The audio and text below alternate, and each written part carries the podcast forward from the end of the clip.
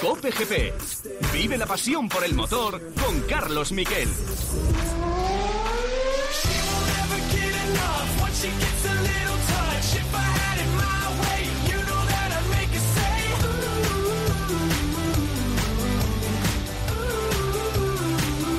Hola, ¿qué tal? Buenas tardes, bienvenidos a Cope GP. Un día después de lo normal, ya sabéis que este podcast se hace los lunes, pero os he dejado descansar Día de Todos los Santos.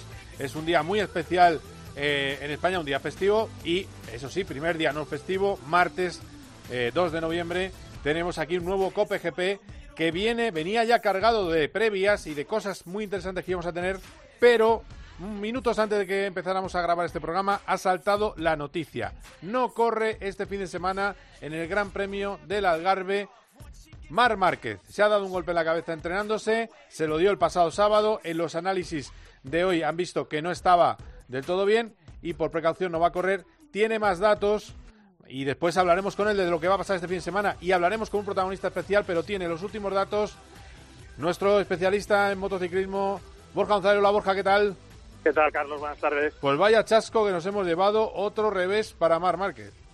Sí, el ganador de los dos últimos grandes premios, eh, aparte fue el circuito, recuerda, en el que debutó o regresó después de aquella lesión famosa que se produjo el año pasado en julio en la carrera de Jerez y este sábado entrenando, haciendo off-road, eh, sufrió una caída, un golpe en la cabeza, aparentemente, por esto ya viene de comunicación interna, una leve contusión en la cabeza, pero esta leve contusión eh, ha provocado que hoy todavía no se encontraste bien, se le ha hecho un chequeo y los médicos han decidido que era mejor no arriesgar y va a ser baja para este fin de semana, una baja sensible, una vez que MotoGP está decidido y que Mark era uno de los alicientes para la carrera también en esa pelea que a él no le importaba demasiado, pero bueno, tenía cierta, cierto interés por ver hasta dónde era capaz de llegar en la general después de, los últimos resultados, pero la noticia es esta, Marc Márquez no va a correr este fin de semana en Portugal, en el Gran Premio del Algarve, y todavía estamos a la espera de saber si Honda va a subir a Stefan Bradel eh, para cubrir su baja.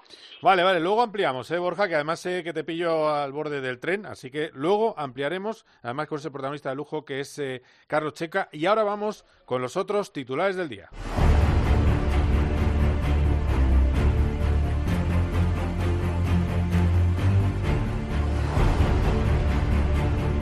Será un eh, fin de semana en el que podemos tener campeón del mundo de Moto 3 español, Pedro Acosta. básicamente con que acabe por delante de su gran rival eh, de Denis Foya le valdría para ganar el título. Luego también lo, va a aclarar Borja las cuentas exactas, pero lo tiene bastante bien eh, con esos 18 puntos de ventaja y eh, a ver qué pasa. También es cierto que Foya viene una gran racha, pero la primera vez que se corrió en Portimao esta temporada, el ganador fue Pedro Acosta, el murciano. Con lo cual podemos tener título. A ver si recorta distancias, si acorta distancias Raúl Fernández con eh, su rival, con Remy Garner en Moto 2, y luego pues ha quedado un poco más desvalida la categoría de MotoGP. También vamos a tener eh, México, es decir, el horario normal de las motos, eh, a las 11, 12 y 20 y a las 2 de la tarde, y México que va a ser el domingo a las 8 de la tarde. A las 9 será la calificación, el domingo a las 8 de la tarde tenemos carrera en México, y ayer Fernando Alonso recibió el premio a Deportista Asturiano del Año. Se daban dos, el de 19 y el de 2020, y sobre el y en el caso de Alonso era por el 2019, campeón del mundo de resistencia, campeón del eh, Le Mans, las 24 horas de Le Mans, campeón en Daytona y al final Alonso espera que pueda tener el año que viene un año todavía mejor conseguir el campeonato del mundo de karting en el 96, luego los dos de Fórmula 1 y, ser campeón del mundo en el, en el 2019 pues era una cosa que quizás no, no tenía previsto ¿no? Cuando, cuando llevas tantos años en, en, la competición y me hizo mucha ilusión las 24 horas de Le Mans, como decías antes las 24 horas de Daytona, fue, fue un año muy bueno y, y a ver si, si el que viene es mejor aún.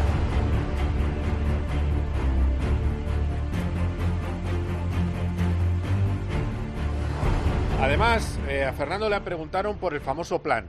Ya os he dicho aquí muchas veces que el único plan que hay es intentar hacer un gran año porque cambia el reglamento en 2022 y porque es verdad que como el cambio es tan grande, existe una posibilidad de que los equipos intermedios estén con Red Bull y Mercedes. El que lo tiene más fácil es Ferrari, que es el que está más cerca ahora mismo.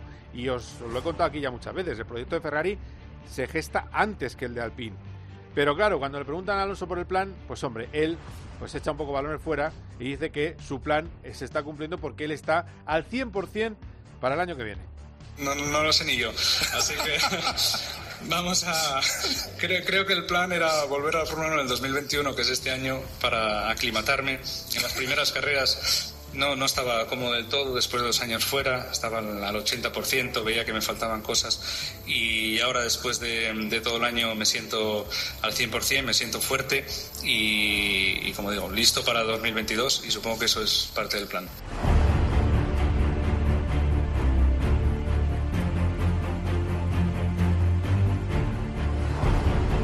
Bueno, ese era el plan. Eh, a ver, él lo que ha hecho es sumarse a algo que surgió en las redes. El plan surge porque él hablaba mucho de un plan que tenía, que era hacer un año de transición e ir a por el título. Y eso ya se convirtió en un plan que asegura luchar por el tercer título el año que viene. Yo lo que sé es que nadie sabe si va a estar Alpine ahí, pero evidentemente lo tienen más fácil los equipos que no rompen los alerones, como el otro día hizo el equipo Alpine, que no revisó, como hizo Red Bull, sus alerones para, para la calificación y para la carrera y no lo reforzó. Es verdad que pierdes tiempo si tus alerones flexan un poco menos, pero también es cierto que eso no lo puede hacer un equipo eh, grande. Le, le, han preguntado también los compañeros a Fernando Alonso por este fin de semana. ¿Qué puede pasar en México? El objetivo está claro. Con lo que corre el coche ya vimos lo que le costaba adelantar en la última carrera. Los puntos bueno, van a ser eh, cinco carreras ahora hasta final de año muy parecidas a lo que hemos hecho hasta ahora. ¿no? Llevamos 15 y en estas últimas cinco no creo que va a haber ninguna revolución. En cuanto a prestaciones, intentaremos eh, seguir sumando puntos. Eh, conseguimos una racha increíble de, de 14 carreras seguidas sumando el equipo. eso se truncó en Estados Unidos por desgracia, pero queremos volver a sumar estas cinco últimas carreras y ayudar a, al fin en, la lucha en constructores, que bueno, siempre significa más de moral y de, entusiasmo en las fábricas, que tiene que trabajar duro este invierno con, con la nueva reglamentación para el año bueno, va a dar mucha moral, vamos a ver qué pasa. Evidentemente hay que trabajar duro para el año que viene. Esos 6 millones de euros que le puede dar ser quinto o acabar sexto, está muy cerca Alfa Taure. Bueno, pues tiene la, eh, tiene la clave, es la clave de eh, todo esto. Lo que pasa para este fin de semana es que tenemos un capítulo más de la batalla entre Verstappen y Hamilton. Solo 12 puntos de ventaja de, de Verstappen sobre Hamilton. Pero es una pista muy de Red Bull. Entonces es muy normal, sería muy normal que ganara Red Bull. Y eso sería un golpe absolutamente para el Mundial. Ya lo ha dicho el doctor Marco, ya sabemos que es el asesor de Red Bull. Ha dicho, si ganamos las dos que vienen, estaría en un 60% de posibilidades para Max Verstappen. Va a jugar Dos cosas van a ser muy importantes. Una, los contactos, que puede volver a verlos. Y por supuesto la otra, y yo creo que todavía más importante, que va a ser, es la posibilidad, la opción de que, eh, bueno, la opción de que eh, alguno tenga que penalizar. Y de quien más se habla penalizando es de la posibilidad de que penalice eh, Luis Hamilton. Nos decía antes Pedro Acosta líder 18, no, son 21 puntos. ¿eh? La diferencia son 21 puntos de, de ventaja de eh, Pedro Acosta, 234 por 213 en el Mundial de Moto 3, con lo cual efectivamente con quedar delante, eso sí lo decía bien, le serviría. Este fin de semana vamos a tener eso. Lo vamos a hablar con el embajador del Gran Premio de México, con Joe Ramírez, amigo de esta casa. Vamos a hablar de qué espera para el fin de semana y vamos a debatir también con eh, Marco Canseco y con José María Rubio sobre la posibilidad de que haya una segunda carrera en España el año que viene. ¿Por qué? Porque ha dicho el vicepresidente de la Comunidad Andaluza, de Andalucía, que son primer reserva para 2021, que pueden acometer 5 millones de euros en, en reformas del circuito y eso valdría, y que es el primer reserva. Si se cae alguien, entrarían ellos en el Mundial de Fórmula 1. ¿Es posible eso? ¿Es posible sin obras? No. Bueno, vamos a ver qué pasa con esta situación. Lo han anunciado así la comunidad andaluza, no lo ha negado eh, la FOM. Y también es curioso que esto aparezca cuando todavía no ha firmado Barcelona, que va a firmar. Pero bueno, eh, también os digo, si hay alguno que se pueda caer es Australia, en fin, que lo vamos a hablar con una tertulia de periodistas. Con eh, Caro Barzal también vamos a tener otras competiciones que ha habido fin de semana, lo que viene. Pero ya enseguida nos vamos a ir con el nuevo Dakariano y también con Borja González, con Carlos Checa. Cope GP.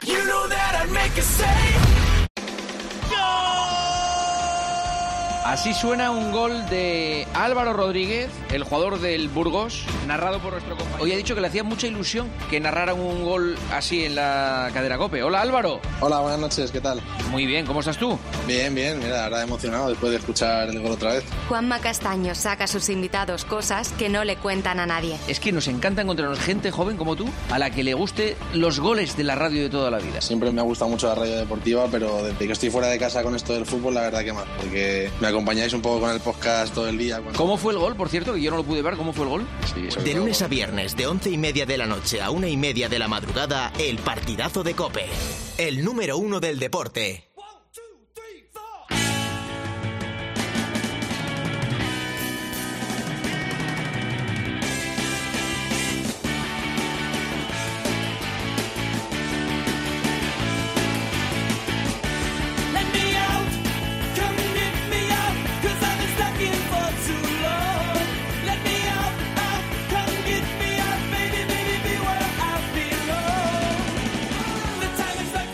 Bueno, pues hablamos de motociclismo. Eh, teníamos la noticia, tenemos a un invitado especial, enseguida vamos con él. Pero también tenemos a Borja González. Hola Borja, ¿qué tal? ¿Cómo estás? ¿Qué tal, Carlos? Eh, bueno, vaya shock, ¿no? Eh, esta historia de Mar que no nos lo esperamos nadie, ¿no? No, evidentemente no. Ha salido la noticia muy de última hora.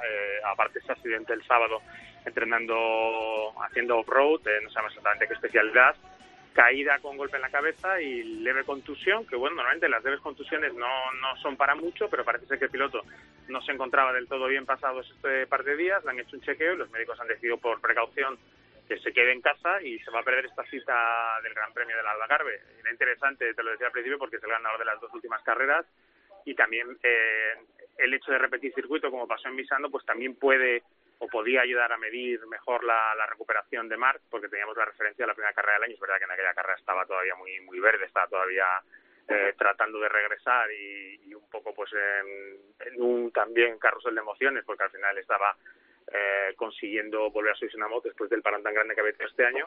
Pero bueno, nos vamos a quedar sin eso en un campeonato que, hay que decirlo, está ya cerrado desde el último Gran Premio con ese triunfo de cuarta pero en el que Márquez estaba remontando en la general y tenía pinta de que podía llegar bastante arriba a pesar de haber tenido un año complicado.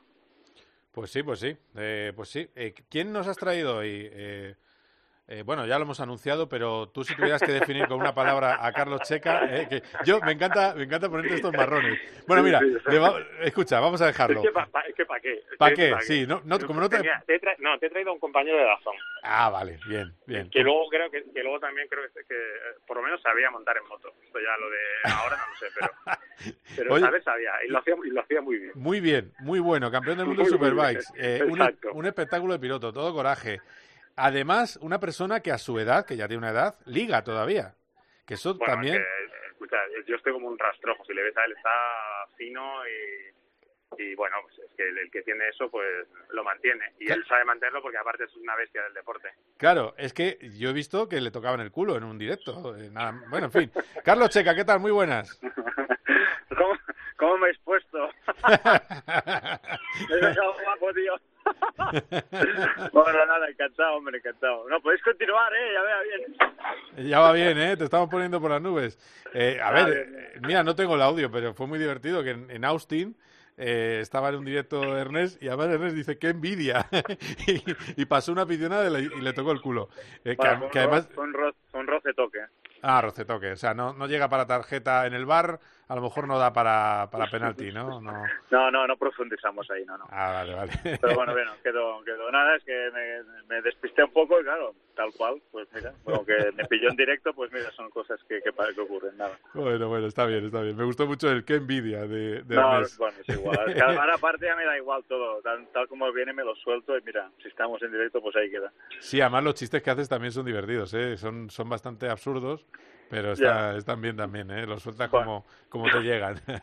bueno, que te vas al Dakar. Eh, con un, eh, por eso te traíamos, para que aparte que también que analices un poco lo que nos queda, las dos carreras, pero eh, eh sobre todo por eso, que te, te, vas al Dakar, Arabia Saudí, 2 de, 2 de enero, eh, con un buggy side by side. ¿Qué esperanzas tienes? Que vas a estar ahí en tu, en tu debut. ¿qué, qué, qué, objetivos? ¿Cómo, ¿Cómo lo ves? Bueno, primero de todo era un, un, un reto que, y un, y algo que tenía en mente desde hacía tiempo. Obviamente en moto ya no, porque ya no tenemos el chasis para, para, para darle muchos meneos. Pero sí en coche, pues bueno, es, es, es, estás ahí dentro y, y la única preocupación, entre comillas, es, es no dañar el coche, ¿no? Encima de la moto, pues ya, ya te preocupas más por tu, tu integridad física y con lo cual, pues ya eso te deja en una situación un poco ya de, de, correr y, y, y, estar un poco más sufriendo que, que disfrutando, ¿no? El tema del coche, pues uh, hice alguna carrera sin the rides, me gusta mucho porque no tiene nada que ver con, la, con, con rodar en un circuito, es completamente todo diferente. Y el tema de, de los rides, pues de, pues bueno, tienes la navegación, lo cual en el coche pues te deja también uh, en un segundo plano, porque al final uh, llevas un copiloto y te facilita mucho, ¿no? Pero entonces, bueno, el coche uno porque es más seguro que otro porque es un poco más fácil, ¿no? En cuanto a la navegación te puedes centrar más en pilotar, en ir rápido, que es lo que me gusta y y bueno, sobre todo, pues bueno, salió la oportunidad porque ya hacía tiempo que lo estaba mirando, encontré pues yo creo una, una opción muy buena que es con un buggy, un coche bastante potente, con un equipo bastante bueno, sobre todo fiable y también algo familiar, que es lo que lo que me apetecía para hacer este primer año y, y bueno, fuimos a entrenar y la verdad es que me encantó, ¿no? Estuvimos uh, practicando sobre todo dunas, porque es la, la parte más delicada, en caminos y en pistas abiertas, pues bueno, es, o, vas o, o, vas más lento, pero al final acabas yendo, ¿no? El tema de, las, de, la, de, la tierra y de las dunas, pues ya es una zona más delicada que tienes que practicar y bueno, ahí yo creo que, que, que, que bueno, aceptable y, y sobre todo ya sin ese miedo un poco escénico de meterte ahí y no saber qué hacer, ¿no? Y bueno, y ya te digo, es, un, es algo que, que me apetecía mucho y, y nada, he encontrado esta opción y muy ilusionado de poder participar. Bueno, bueno, está muy bien. Eh, vas ahí con un copiloto de expertos. ¿Qué tal es eso de que te digan por, eh, por dónde tienes que ir? Que al final, eh, a los pilotos de, de, de, ya te digo, los pilotos de circuitos llevan normalmente un poco mal lo de tener un copiloto al lado. Eh, ¿Qué tal lo llevas tú con Ferran Marco? Bueno, con Ferran es un piloto muy experto, muy ordenado, muy muy muy meticuloso. La verdad es que, que hace muy bien su trabajo. Hemos estado practicando y entrenando, sobre todo hicimos la Baja Aragón también y la verdad es que genial, ¿no? Esa persona pues, que, bueno, al final te tienes que acabar entendiendo con él. Es un matrimonio un poco uh, temporal, pero te, que, que necesitas pues estar muy integrado a esa persona porque van a haber momentos de tensión, hay momentos de, de, de todo y, y está claro que, que coordinarte bien con él pues pues es muy importante, ¿no? Y conocernos y en este aspecto, pues yo creo genial encontrar a la persona óptima porque porque ya te digo, hemos encajado desde el primer día. Y bueno, y esto pues te facilita mucho, ¿no? Yo cuando hice algunas en moto, pues eh, se complica mucho, ¿no? Porque tienes que hacer el roadbook, ahora no se tiene que hacer, pero bueno, tienes que orientarte y, y también pilotar, quitar la vista de, de, de, de, la pista o de lo que estás pilotando y centrarte un poco en la navegación. Y eso, pues la verdad es que eh, se complica muchísimo, ¿no? Eh, en cambio, en coche, pues si tienes una persona que ya te va indicando, simplemente te tienes que coordinar con él y hacerle caso. Eh, y en este aspecto, pues bueno, es un poco más fácil, ¿no? Y ya te digo, este, el tema de los rides, eh, el copiloto es tan o más importante que el piloto. Y, y obviamente, pues eh, le doy mucha importancia al trabajo del copiloto. Es algo que yo sería imposible de hacer, ¿no? Cuando he ido al lado, ha sido, eh, lo veo algo súper, súper complicado, ¿no? Y sobre todo la zona de dunas, cuando tienes que apartar la vista, que, que, el coche empieza a subir y bajar, no es fácil marearte, con lo cual pues la faena del copiloto es, es una tarea muy complicada, nada fácil y, y yo la valoro muchísimo. Encontrar a, Fran, a Ferran Marco para, para acompañarme a este car ha sido genial. Bueno, es el momento de escuchar el buggy, así suena el buggy de Carlos Checa.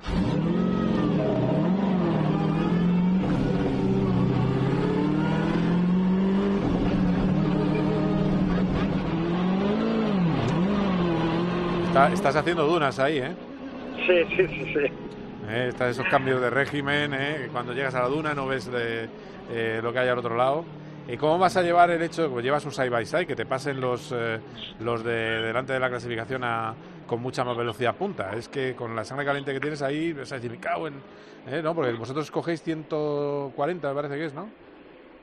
No, no, no, creo que te confundes, ¿eh? Ah, ¿no? ¿Sí? un- no, no, no. Yo voy con un buggy que es. eh, Ah, no es sé, un- Yo, yo el otro día lo puse a 180 casi. ¿Ah, sí? Uy. Sí, no, los. Ah, ¿no es un este- side by side el tuyo? No, no, no, no, no. no, Ah, es que- ves, me he equivocado de no, no, categoría, es que ¿ves? mucha- no, no, no, perdona, es que mucha gente se confunde Ah, porque está lo que son los coches, sí. está el, el- la categoría buggy, Sí. por ejemplo, el coche que llevaba el año pasado Carlos Sainz, Peter Hansel, que ganaron, Sí, sí, sí. que quiere decir tracción atrás. sí. Bueno, ahora, llevan 4x4 este año, pero... y es- ahora pues eh, han cambiado el reglamento y han hecho que el 4x4 puede llevar la rueda grande Sí, y los amortiguadores largos, que es la ventaja grande que tenía el buggy. sí. Entonces yo creo que el buggy ya no va a ser la, la, la, la combinación a lo mejor favorita, ya se verá. Ah, o sea, que tú eh, llevas un buggy gordo. Y después por eso el Ah. buggy típico, que era el side by Ah. side, para mí siempre ha sido el buggy, Sí, pues le pusieron nombre de, de side by side. sí. Pero no, no, no, el side by side yo, yo he hecho alguna carrera, y si la baja incluso, por eso igual... La, la baja de cierta que con side by side, sí, sí, sí. pero no, no, no, yo... La idea de hacer el Dakar eh, se planteó en un principio con el side by side, Claro, y- lo había leído, sí. Que lo pu- pero eh, pero al final no no pude optar y encontrar un, un coche que sería de la categoría bueno la categoría del que entra en la clasificación buggy pero es, es clasificación general de coches. Y, y yo creo que para mí es un, un, vehículo pues eh, más simple de mecánica. Será más complicado un poco en las dunas pero pero bueno es un coche que al final tiene unas prestaciones muy buenas. Tenemos un motor Chevrolet de 6.200 centímetros cúbicos con esto- 400 y pico caballos. Esto es otra cosa, sí, de lo que yo No, no, no pensaba. tiene nada que ver, Oh, es- el gordo. Sí, no, no, el gordo, gordo pillado. Sí, por sí, eso, por eso necesitaba un poco, un poco y bueno, creo que tenemos- estamos en esa preparación y, y estos últimos test que hicimos, pues la verdad es que bastante satisfechos, sobre todo en la parte de las dunas, porque realmente eh, es la parte más complicada con estos vehículos. Escucha, con ese coche puedes hacer un top 20. Bueno, yo creo que ahora la velocidad no la voy a mirar, si va llegando pues mejor, ahora tenemos que yo creo que ser prudentes en eso, porque bueno, no sé, siempre he intentado ir lo más rápido posible, ahora tengo que intentar un poco lento, ¿no? Porque es una carrera que se trata de eso, ¿no? De no ir a buscar cada vez el límite, porque si lo vas encontrando un día sí, un día no, al final acabas palmando. Esa es la teoría, ¿no? Entonces vamos a ponerla en práctica a ver si podemos un poco terminar de la mejor manera y después ya nos miraremos el resultado. Pero sí, es un coche que, que haciéndolo bien sí puede estar en los 20 primeros. El año pasado el mejor piloto de Optimus, bueno, de, esta escudería MD, era Cristian Lavie y hizo el 11, que estuvo conmigo en, el, en Marruecos, también un poco instruyéndome y enseñándome todo todo lo que sabe él, y, porque es el piloto más experto. Hizo séptimo en una etapa y el 11 en la general, cual pues, sí que es un vehículo para, para hacer un buen papel también. Bueno, bueno, bueno, pues a ver, a ver si, a ver si hay suerte, ¿eh? Carlos. Eh, no sé si Borja tiene alguna pregunta para ti. Bueno, yo no sé si, de- si quieres ya del fin de semana de motos, lo que tú quieras, eh, Borja. Es que si yo hago una pregunta de Dakar es como si hago una pregunta de los presupuestos generales del Estado. No me, Pues no me yo, voy a enterar mira, yo, yo por ejemplo había leído, había leído, te lo juro que lo he leído esta mañana mientras estaba preparando la entrevista que iba con un con un side by side y mira, me la, me, mira, me, eh, me alegra que me haya sacado de, de la, del error. Eh, bueno, pues exacto, pregunta de los presupuestos generales No, no, de la no, no, de- bueno. MotoGP. No, no, no, iba a hacer, iba a hacer la, la pregunta relacionada con el Mundial de Motos ya directamente. Y no sé si así te hago el cambio de paso, Carlos. Cambia pero el paso. Tenemos esta, claro, no, tenemos este fin de semana dos mundiales por decidir. Eh, sobre todo, el, digamos, para nosotros el más cercano es el de Pedro Acosta, 21 puntos de ventaja sobre Zoya, pero no sé cómo estás viendo esta parte de la temporada de Pedro, porque es verdad que hemos estado poniéndole por las nubes. El tercero del otro día en Misano parece bastante valioso, pero está sorprendiendo casi más ahora Foggia y no sé si tiene que andar un poco con, con ojo porque el italiano le está recortando a, a paladas cada fin de semana. Sí, claro, es, es, que le ha venido todo de golpe, ¿no? Este chaval, porque de ser un desconocido a, a ser el más, más, más buscado o, más deseado, ¿no? De cara al futuro. Entonces, yo creo que digerir eso y luchar por un mundial no es nada fácil. Yo creo que vimos un Pedro Acosta en un principio de temporada y después, una vez se ve delante con el campeonato encima, yo creo que, bueno, esto, pues bueno, lo ha ido digiriendo. Yo la última carrera que vi ya vi o, eh, el Pedro del inicio de temporada, ¿no? Ya vi un Pedro que estuvo en el podio, que estuvo luchando hasta el final, que estuvo atacando y, pudo ganar en, ese, en ese pequeño grupo que le dio esa, esa tercera posición. Con lo cual, pues yo veo a un Pedro Acosta más fuerte que nunca, sobre todo de esta última parte. Y después hay otra cosa que también es muy, es muy diferente cuando tú estás al ataque, cuando estás a buscar la victoria que cuando estás a la defensiva, ¿no? Salir a ganar o salir a no perder. Y eso eh, psicológicamente no tiene nada que ver, no tiene nada que ver. Entonces, yo creo que Pedro un poco ha salido con esa mentalidad en estas últimas carreras. Eh, se ha visto eh, que, que, que, le perjudicaba más que otra cosa. Vamos a ver si aquí en Portimao, que es un circuito que le va genial, si puede él un poco salir con esa mentalidad y decir, bueno, voy a hacer mi carrera, mira, y vamos a dejar un poco el mundial de lado porque al final, pues mira, uh, ya, ya, haremos cuentas la aritmética cuando se termine la carrera, ¿no? Porque lo más, lo más, para dar el máximo de ti mismo como deportista tienes que tener la mente libre, ¿no? Y, cuando estás pensando un poco en lo que estás haciendo y no en lo que y no dejas un poco tu mente concentrada en esa atención intrínseca que es pilotar solo, pues se complica un poco más, ¿no? Sobre todo cuando estás jugando ahí con milésimas. Vamos a ver un poco. Yo espero y deseo que, que pueda él pilotar libremente, con la cabeza centrada en eso, en, como al principio de temporada. Y vamos a ver si puede hacer una buena carrera, estar ahí. Y obviamente, pues es lo que tiene más opciones de, de poder luchar un poco por ese, por ese campeonato, porque creo que además es un circuito y un escenario que le puede venir muy bien. Porque repasemos, tomamos nota, papel y lápiz, eh, Borja, ¿cuáles son las opciones para ser campeón de Pedro Acosta este fin de semana? Bueno, la primera, la más obvia, es ganar. Si gana ya sería campeón del mundo. Eh, de hecho, el antecedente es la carrera de este año en el mismo circuito, en la que ganó, en la que ganó en un mano a mano de última vuelta precisamente con Foggia. Eh, terminaron, nada, separados por 50 milésimas de segundo y ese va a ser su rival. Si Pedro termina segundo, necesita que Foggia sea el peor, tercero, eh, quinto peor y a partir de ahí hay que hacer matemáticas. Las matemáticas ya cambian a partir del cuarto puesto, que a Foggia le tocaría ser octavo peor para que Pedro fuese campeón y luego ya va bajando por posiciones. Pero la, la la que no falla es la de ganar. La otra ya te obliga a mirar hacia otro lado y, y lo que te digo, sobre todo el antecedente, no solo de esta carrera de, de, este año, porque a Pedro se le ha dado siempre muy bien el circuito de Portimao eh, y este año lo demostró, hizo otra de esas carreras, venía en ese momento en el que estaba enchufado y acaba de ganar la segunda carrera de Qatar y aquí ganó pues de otra manera dentro del grupo, atacando al final con en una pelea con Polla, le consiguió pasar y consiguió rematarle en la, en la última vuelta y, y cruzar la meta primero. Bueno, o sea, eso es lo que tiene que agarrar. Sí, y luego, eh, Carlos... Temáticas encima de la moto, sí. fatal. Eh, Carlos, la otra posibilidad que tenemos es eh, Raúl Fernández, está 18 por detrás.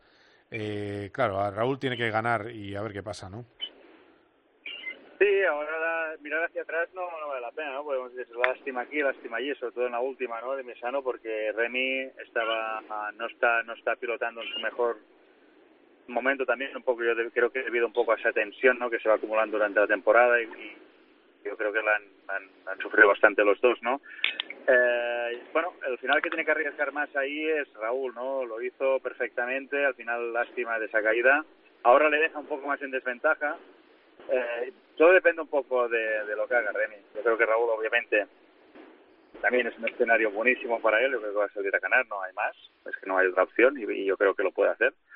Y a partir de ahí, pues eh, depende un poco de, del nivel de Remy. Si Remy pues está ahí en esa segunda o tercera posición y le puede quitar algunos puntos, vamos a ver cuántos son. Uh, pero si hace una carrera como hizo en Misano, ya hacer sexto o séptimo ya es, es, una gran diferencia. Se puede acercar muchísimo y llegar a Valencia en una situación de, de quien gana la carrera gana el mundial.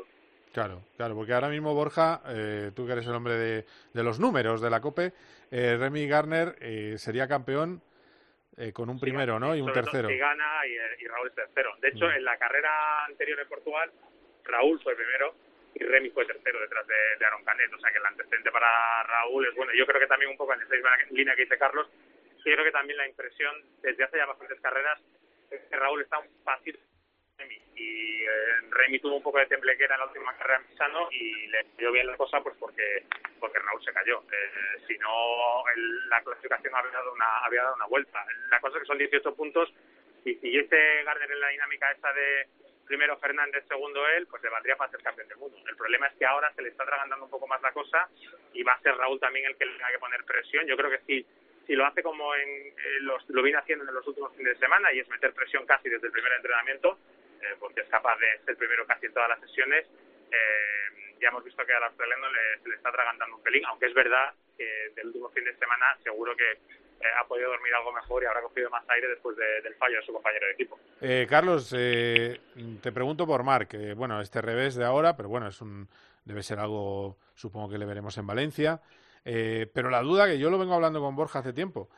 Yo creo que este, este Mar Márquez ya vale para luchar por el título, aunque no sea el, el del 120% que estábamos acostumbrados, ya valdría para luchar por el título el año que viene, ¿no? Sí, la verdad es que yo no sabía nada de esto. Y me entera ahora mientras hablaba y me, bueno, me, me, bueno, me desanima como, como, como, como espectador o como, como persona amante del motor y, y, de, este, de este deporte, ¿no? En este momento porque es una lástima, ¿no? Realmente ahora había sufrido muchísimo para volver a, a, su mejor nivel, que no es el que hemos visto ahora porque probablemente él tiene algunas limitaciones físicas, pero sí que ya está un momento muy, muy bueno, ¿no? Y poder ganar en Misano, pues el primer circuito de derecha, es un circuito que habían sufrido muchísimo. Yo creo que en conjunto tanto la moto como él han ido mejorando y, y eso ha hecho pues que pudiera ganar incluso en Misano, ¿no? Pero eh, nada, ahora es un traspié, ¿no? Traspié que esperemos que sea pues pues algo leve, algo que no le impida pues eh, continuar en esa buena evolución que estaba llevando hasta ahora y no solo Valencia, ¿no? Ya al final esta temporada yo lo único que me gustaría es que pudiera terminar mejor que como empezó, mucho mejor, que yo creo que lo está, y a partir de ahí pues pueda tener un invierno para acabarse de recuperar y ojalá pues volvamos a ver a, un Marc eh, lleno de fuerza, no voy a decirlo porque ya le sobra, pero sí que físicamente con esas limitaciones un poco eh, ya solucionadas y pensando solo a nivel deportivo y dejando un poco el, tema físico un poco de lado. Ojalá pueda ser así, vamos a ver si es posible, ¿no? Pero bueno, ahora todo cabe esperar un poco a ver que, cómo evoluciona de esa, esa caída que, ya te digo, me entera ahora mismo. Claro, claro. Bueno, a ver qué pasa. Pero tú sí que crees que si está normal, eh, o al menos como el físico que hemos visto en Misano, eh, puede luchar por el título el año que viene. Bueno, sí, referente a la pregunta, a ver, si empezara, si si no hubiera existido esta caída, que no sé qué ha sucedido bien, ya me enteraré, pero eh, si el Mundial empieza mañana, sí, debería sí. Marc Márquez es candidato al campeonato, si la temporada empezara mañana. Entonces, pues he visto, un poco las últimas dos carreras. Muy bien, oye, pues Carlos, muchísima suerte en el Dakar eh, y a ver, a ver qué, hombre, yo sé que va, a ser tranquilo, pero luego la sangre te puede y, y tirarás eh, todo lo que puedas, así que ya sabes que estaremos animando desde aquí, ¿eh? así que mucha suerte. Nada, ahí estaré. Nada, un abrazo. Gracias. abrazo fuerte, que vaya bien.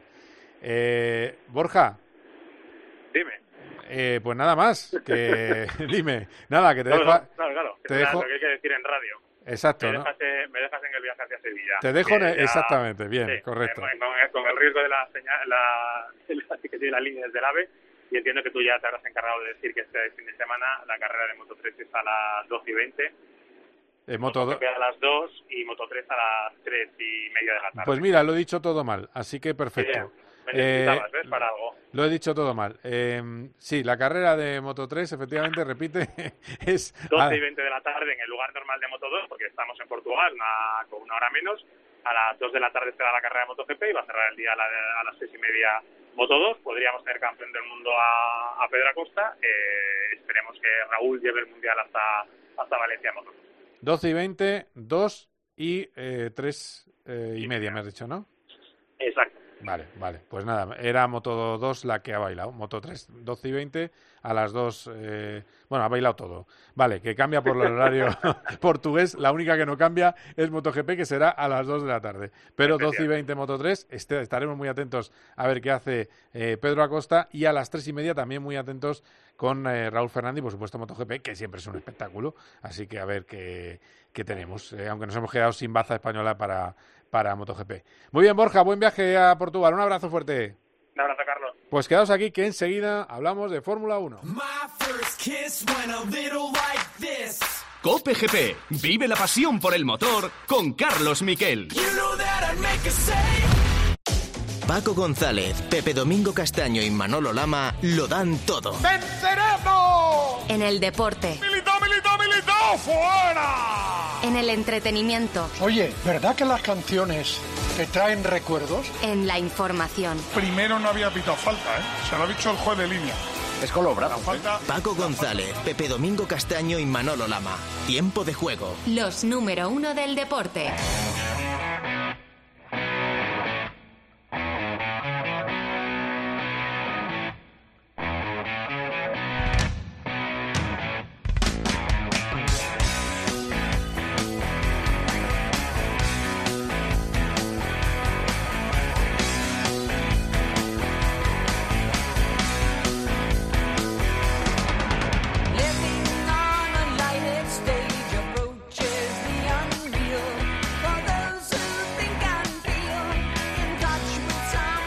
Pues hablamos de el Gran Premio de México.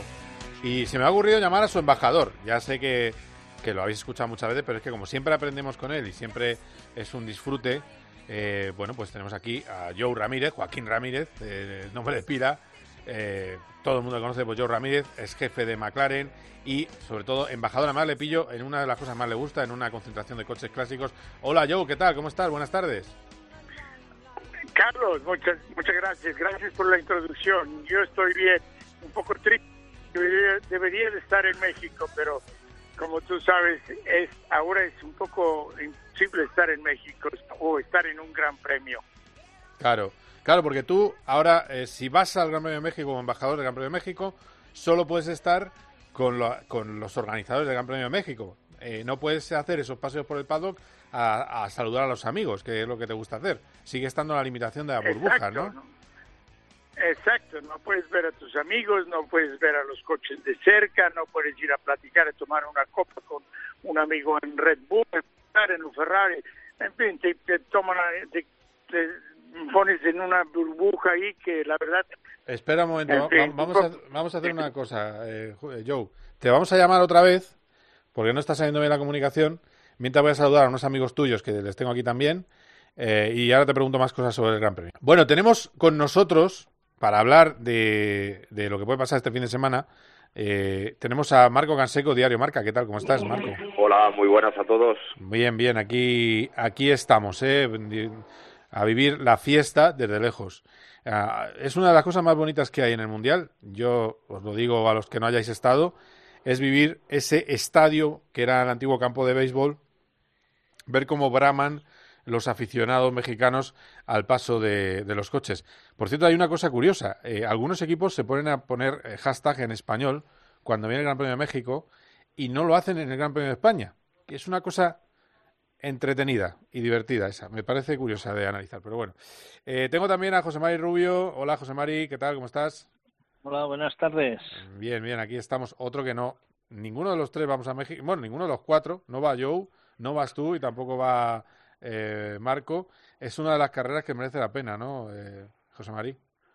Pues sí, yo de la época moderna es la primera que no voy a estar y de la antigua era otra cosa, y, pero la verdad que es un gran premio.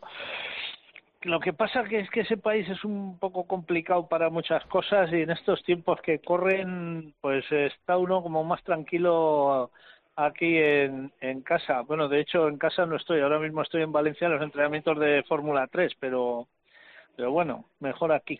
Ya, ya, está claro. Bueno, ya tenemos a Joe, al embajador del, del, del Gran Premio de México, otra vez con nosotros. Eh, Joe, hola de nuevo. ¿Cómo está? ¿Ves? Se oye bien, ¿no? Ahora. Hola, hola, Carlos. Mejor. Eh, Hola, José María, también.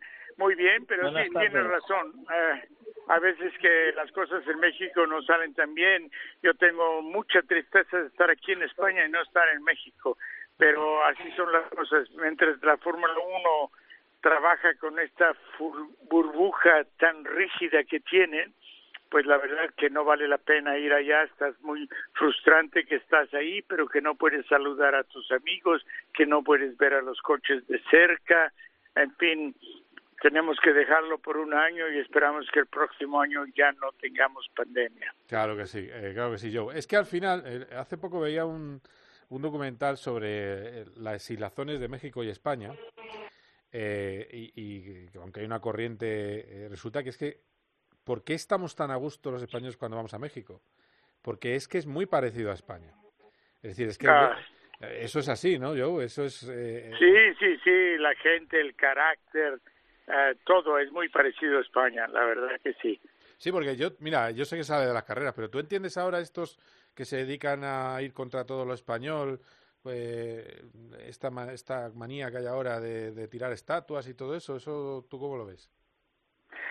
Pues no, pues no, no, desde luego que no lo vemos bien, pero eh, tenemos ahorita un problema en México porque el gobierno mexicano es un poco muy especial, sin querer decir nada. y esperamos que tengamos un nuevo gobierno que es un poco más abierto.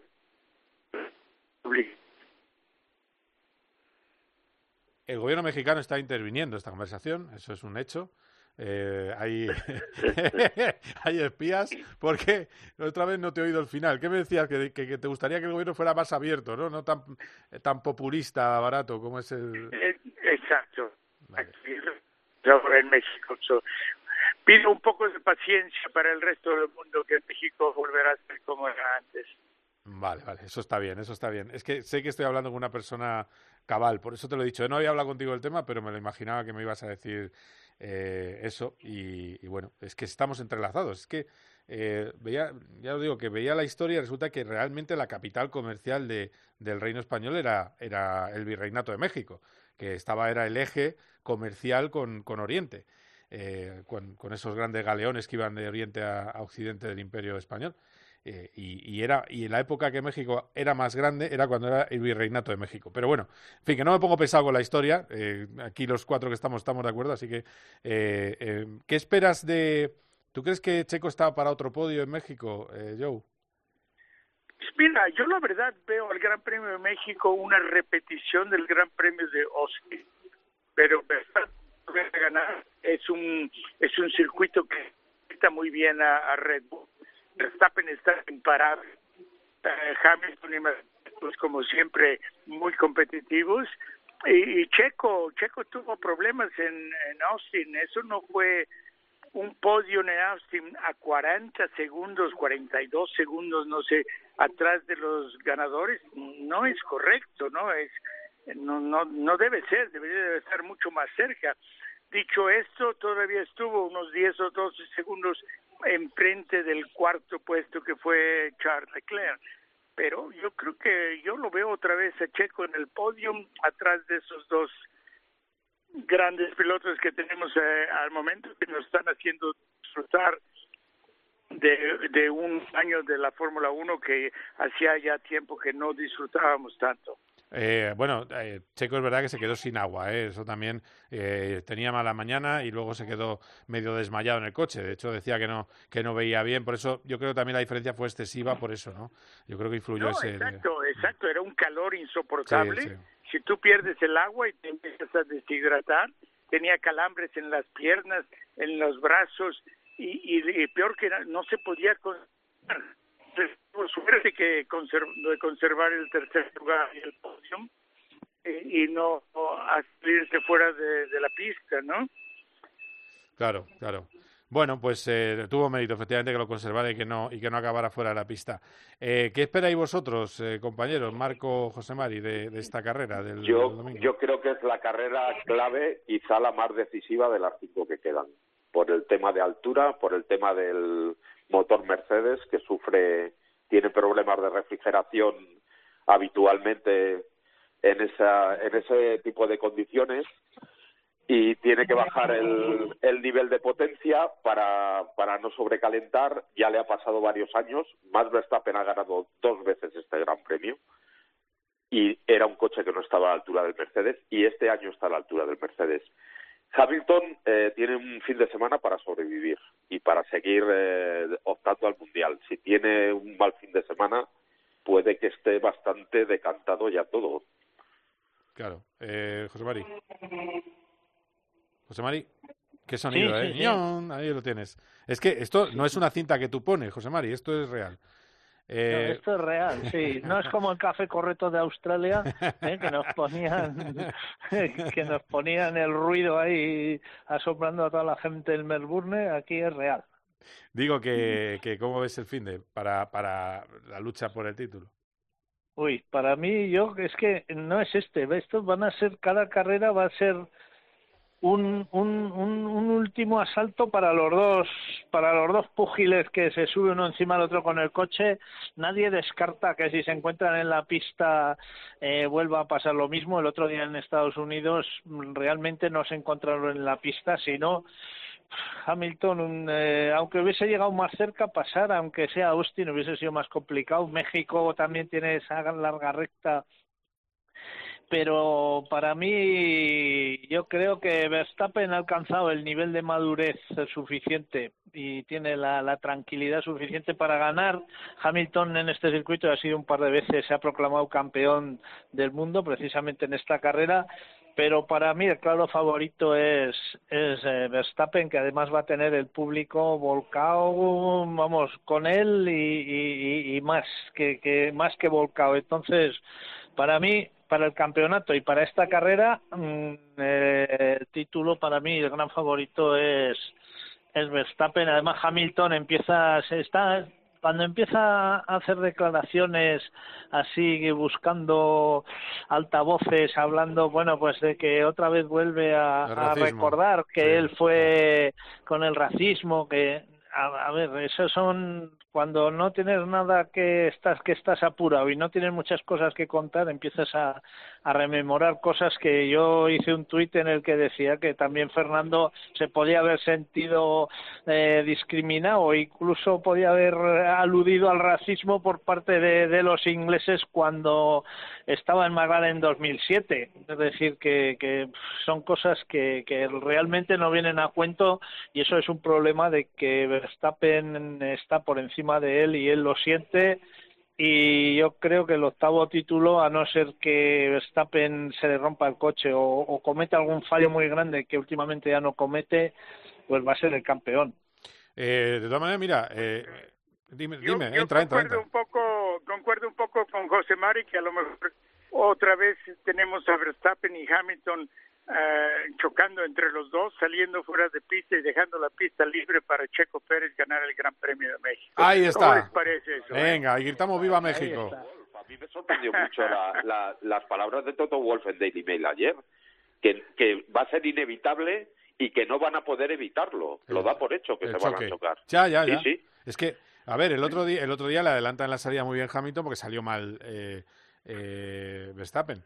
Eh, es así. De todas maneras, esto mm, que diga, eh, aclaro lo, que decía José Mari porque es un tema que también da para eso. Eh, lo que ha dicho Lewis Hamilton es, yo gané mi mundial en mi segundo año y Verstappen lleva seis sin ganarlo y no lo ha ganado todavía. Tú que sabes de guerra psicológica porque hiciste un máster con Prost y Sena, Joe, yo creo que a Max esto le importa un pepino, esto que dice, porque además sabes, Completamente. ¿no? Con- completamente. No, podemos comparar a los coches que tuvo Max en su principio, los coches que tuvo ah, Hamilton en su principio. Así que eso para mí no tiene que, no dice absolutamente nada. Bueno, bueno. Oye, pues te voy a dejar con tus coches clásicos. ¿Qué coche has llevado? Ah, bueno, otra cosa. ¿Se espera lleno, Joe, para el fin de semana? Oh, lleno. Sabes que no hay, no hay boleto, no puedes encontrar un boleto para el Gran Premio de México desde hace dos o tres meses. Increíble, desde lo bien que está hecho, que está como se, eh, haciendo lo checo en el Red Bull y cuando dijeron en México que el co se podía hacer un lleno completo del aforo, se han vendido todos los boletos. E inclusive mis dos hermanos se quedaron esperando porque dicen con el COVID va a ser fácil y los boletos al final van a estar más baratos. Pues nada, muy caro y todo vendido. Madre mía. ¿Y, y no van, no pueden ir tus, tus hermanos al final no van? Mis hermanos no pueden ir. madre mía, madre mía. No. Bueno, bueno. Pero me culpan a mí. Dice, eh, si tú no vienes y nos regalas boletos, pues nadie me los va a regalar. bueno, bueno, pues nada, otra vez será. Si va a haber más, yo creo que si Checo Sí. sigue el año que viene en Red Bull, no pasa nada, no pasa nada. Eh, pues ya ahí lo tenéis, completamente lleno el fin de semana el Autódromo de México. Un placer como siempre, ¿eh? ¿Qué coche has llevado al- a la concentración de clásicos? Ah, yo traje mi Jaguar 3.4 del 1963, un Mark II. Bu, buah, buen, buena, buen avión. Bueno, José María Rubio sabe mucho de clásicos. Eso vale una pasta, ¿eh, José María? Sí, pero yo lo que quiero es que traigan algunos coches de la Panamericana para el Tour Auto que habrá en Andalucía en noviembre, así que ya sabes, yo. Ah, ojalá, José Mari, nada me gustaría más. Bueno, bueno, pues a ver, Ay. qué, a ver qué pasa. ya, acordáis con vosotros, ¿eh? O sea, entre vosotros cuando Sí, pase sí. esto ya lo, lo habláis. Que... Lo- Nos ponemos de acuerdo. Os ponéis sí. de acuerdo, sí. bueno, eh, Joe, que ha sido un placer, ¿eh? Y a ver si hay un buen resultado de Checo el fin de semana. Un abrazo fuerte. Un placer para todos. Un saludo. Un- un a abrazo, Joe, un abrazo. Hasta pronto. Bueno, qué, qué, qué, jo, qué pena que no haya más gente ahora en la Fórmula 1 como Joe Ramírez. Eh, en fin. eh, bueno, compañeros, os vamos a, vamos a cambiar de tercio. Ya hemos un poco desgranado lo que va a ser el fin de semana. una- Dime. un- Carlos, una Sí, sí. cosita. Eh, Brasil también están todas las entradas agotadas. Ah, también. Y, Ah, mira. y Miami, Miami, que es el año que viene, Sí. ya ha agotado el Paddock Club, está agotado ya. Uh, madre mía. es un buen sitio Miami para Fórmula 1, ¿eh? No, vamos a ver. Es, es un sitio ideal porque por la, el tipo de gente que hay allí les gustan, son muy aficionados a las carreras también, hay gente con mucho dinero, es un buen, mucho famoseo, es un buen escenario para Fórmula 1, ¿eh? es un acierto. Bueno, eh, voy, a voy a cambiar un poco del tema, eh, aunque ahora os preguntaré eh, si queda tiempo, os pregunto por Sainz y por Alonso, pero voy a cambiar un poco de tema porque ha dicho el vicepresidente de la Junta de Andalucía eh, que va a ser reserva, primer reserva, el Gran Premio, el circuito de Jerez para el año que viene. Primer reserva en el calendario. Y que si se cae uno de los circuitos que está ahora en la lista, entran ellos seguro. Eso sí que habría que invertir entre 3 y 5 millones de euros. Esto es lo que ha dicho al respecto Fernando Alonso. Y bueno, sí, ojalá, ojalá que eh, tener dos grandes premios en España, ¿no?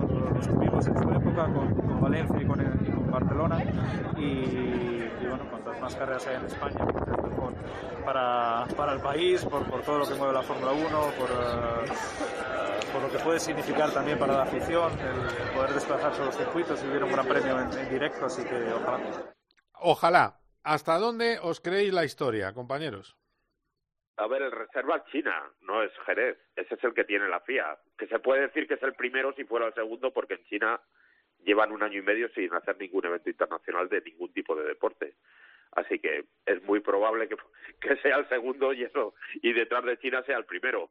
Pero no lo sé, a mí me eh, me resulta un poco extraño porque tendrían que tener eh, las obras más o menos, no sé si iniciadas o el cambio de trazado yo no lo veo viable. Un reasfaltado y una adaptación de las escapatorias puede ser, pero eso ya solo es más de los tres, entre tres y cinco millones que está diciendo.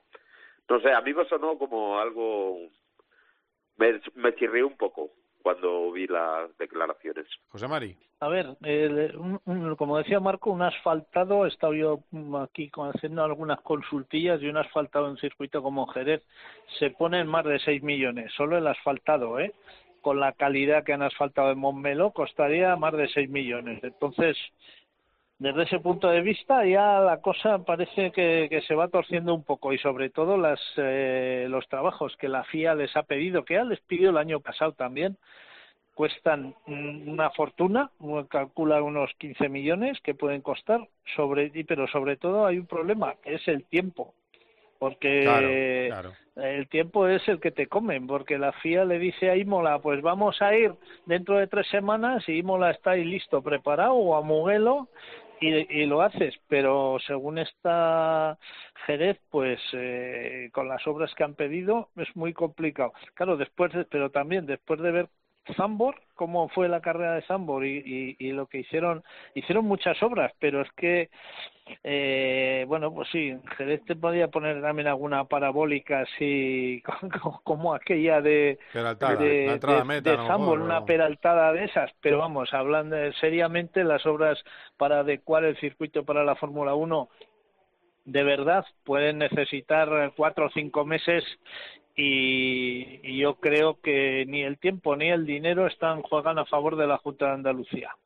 Básicamente eh, sería alargar la recta, eso es lo que quiere, y, y meter más escapatorias, poder tener más escapatorias. Yo creo que eso es lo que quiere la recta principal, que es muy corta, que no, no se puede adelantar. Yo creo que es lo que querría Fórmula 1. Sí, el Eh, proyecto es, es eh, modificar curva 1 y esa escapatoria que dices.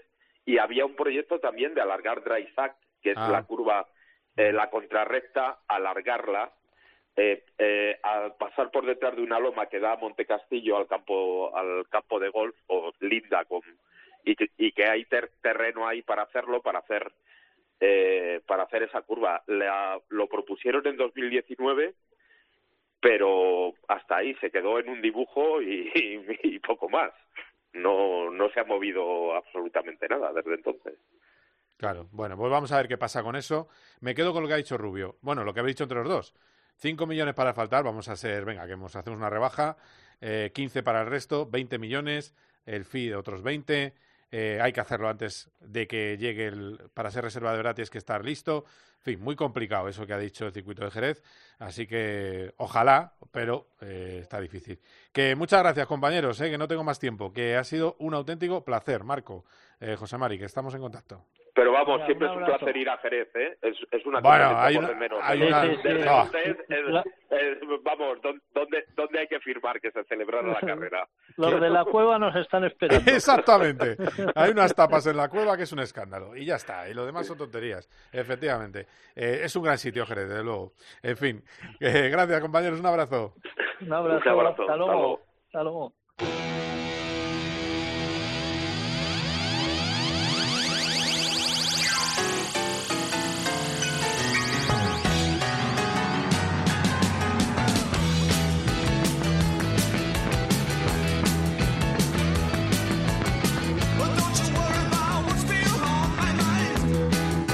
Estamos acabando. Y como siempre, en este programa aparece por la puerta Carlos Barzal. Hola, Charlie. ¿Qué tal? ¿Cómo estás? Muy buenas, Carlos. Pues bien. A ver, eh, hemos tenido las seis horas del West de Bahrein, eh, que tenemos al fin el coche 7 gana todo, campeón de la, Sí. la resistencia eh, del Mundial de Resistencia al coche 7, a la espera de que en algún momento se junten todas las marcas que desde hace cuatro años estamos esperando y todavía no han llegado. Eh, pero esto también forma parte del marketing, van a llegar, eso es verdad. Eh, y eh, bueno, cuéntame un poco cómo ha sido eso y luego también que tenemos el fin de semana las ocho horas de Bahrein, es decir, que acaba el campeonato en, en Bahrein.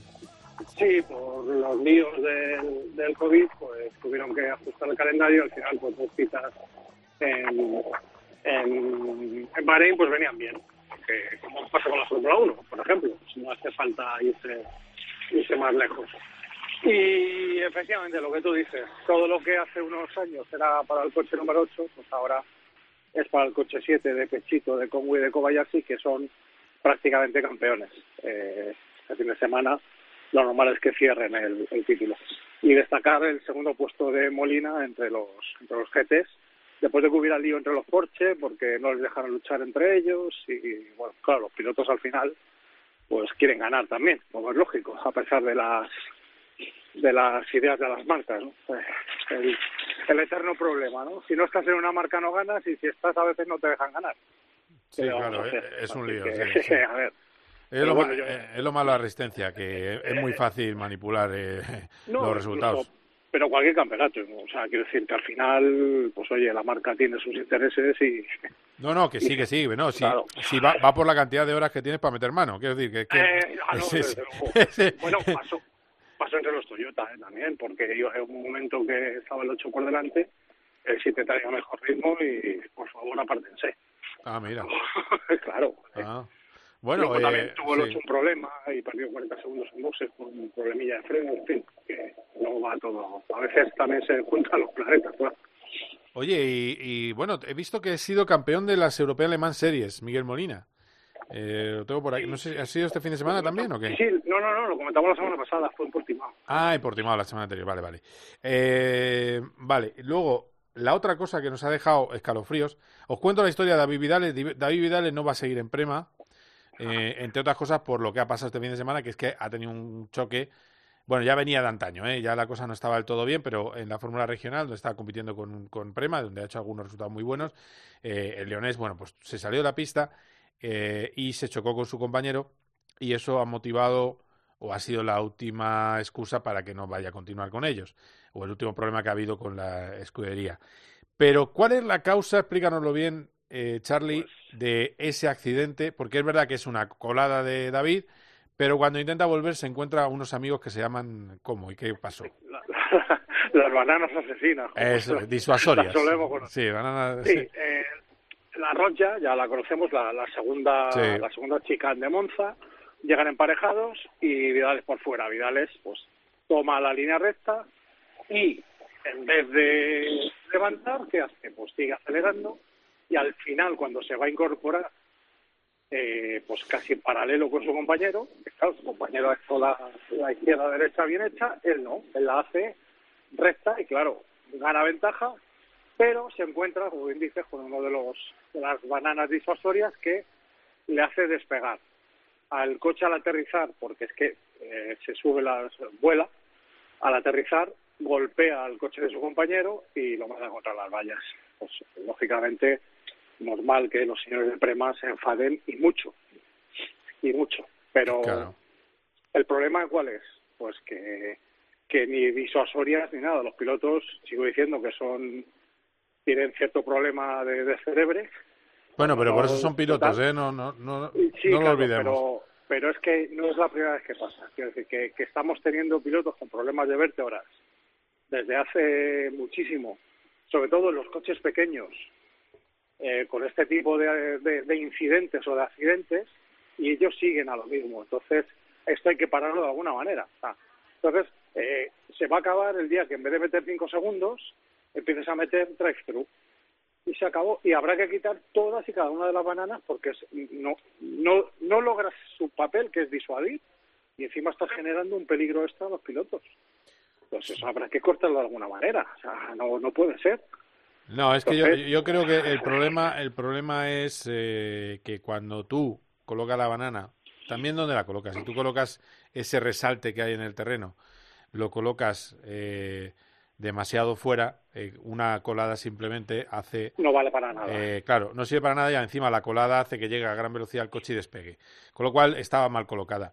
Eh, se puede tener cierto efecto o simplemente un bordillo más alto, ya está. No tienes que buscar un, eh, un resalte de urbanización, que es esto. Pero bueno, El problema, Carlos, que hay una solución. pero los pilotos no se puede, no los puedes controlar. Eso es que es algo Ya. que no podemos ya, ya. controlar. Eso es así. Un piloto con el asfalto que hay te va y, y un poco Sí, de sí, más no, no, allá va. Por al eso máximo. te digo que para mí hay una solución que es intermedia, que es la mejor. Deje usted la escapatoria de asfalto limpia, pero lo que tienes que poner al borde del circuito es un metro y medio de hierba o de arena. Y se acabó. Sí, un poquito de, un poquito de eso. Claro. Sí. De manera que si te pasas, pisas la hierba o la arena, pierdes un poco el control, ya tienes que andar ahí, tienes que levantar, que es de lo que se trata. Eso sería lo mejor, sí. sí. Claro, el, el asfalto es que no más allá y, y un Claro. poquito de... Sí, es así. Pero bueno, eh, es lo que tenemos. Eh, luego, eh, para este fin de semana, ¿qué nos espera? ¿Alguna cosa? Pues has comentado las 8 horas de Marín, que empiezan el domingo a las 12 de la mañana, hora de España. Ah, bueno, te, te- me ibas a hablar de motocross también, ¿no? Eh, Sí, un ah, titular. Mm, Y eh, tenemos la penúltima prueba del Mundial de Turismo en Adria. Sí.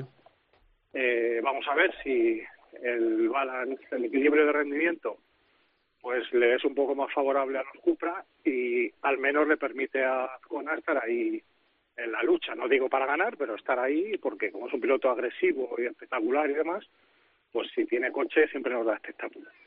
Y en el Mundial de Motocross, pues nada, ahí sigue Prado a lo suyo, pero claro, es que está, está muy mermado. Entonces, pues es que no les han dado los resultados. Un Pero bueno, se ha, se ha un mar- sexto. Sí, pero Sí, sí. ojo, un sexto con dos, No, dos vértebras claro. lumbares fisuradas es una barbaridad. Claro, a eso voy. Entonces, bueno, claro, se- está cuarto en el campeonato. Creo que son dos citas las que quedan. Lidera Febre sobre Geiser y Herlings. Están separados por tres puntos entre ellos, o sea que el final de campeonato va a ser espectacular. Pero claro, él se ha descolgado. Él podía estar en esa lucha. Ahora está cuarto un poco en tierra de nadie, pero a ver si para la próxima está bien. Pero claro, necesitaría casi un milagro para, para poder optar al título en la última prueba. Vale, bueno, pues a ver que a- ahí está, así están las cosas, ¿sí? Eh, A ver, no, hombre, es lo yo- que yo- a ver, él sigue luchando por si queda alguna posibilidad de optar al título, pero bueno, Sí, yo- no, lógico. lo tiene muy complicado. Eh, eh, le tuvimos aquí, la verdad es que es un pura sangre tremendo, ¿eh? Jorge Prado es, un- es, un- es ambición pura, es increíble. Eh, bueno, Charlie, pues eh, nada, nos iremos hablando ¿eh? este fin de semana Perfecto. y durante toda la semana. Que gracias por todo, un abrazo.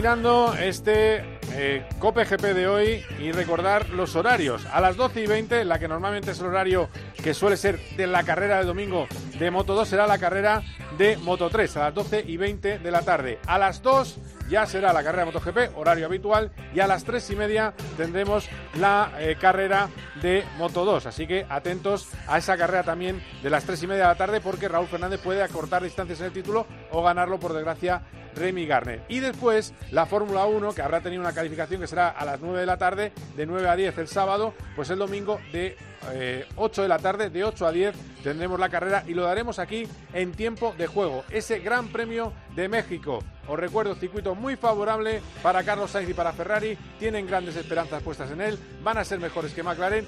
Y quién sabe si a lo mejor hasta tenemos podio. Vamos a ver qué pasa. No tanto para Alpine sobre el papel, que tiene muchos problemas en todas las pistas que quedan, pero desde luego también, como ha dicho Fernando Alonso y lo hemos escuchado antes, intentará ir a por los puntos. Ha sido un auténtico placer. Hasta aquí este Cope GP. Adiós. Cope GP con Carlos Miquel.